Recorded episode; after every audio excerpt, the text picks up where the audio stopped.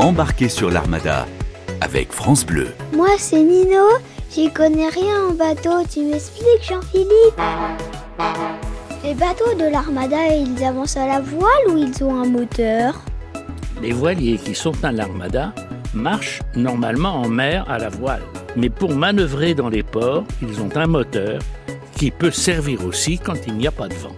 Toute l'Armada s'écoute sur France Bleu. Les voiliers accostés à l'Armada se sont servis de leur moteur pour s'accoster. Merci Jean-Philippe. À bientôt sur France Bleu. J'ai encore plein de choses à te demander. France Bleu, radio officielle de l'Armada.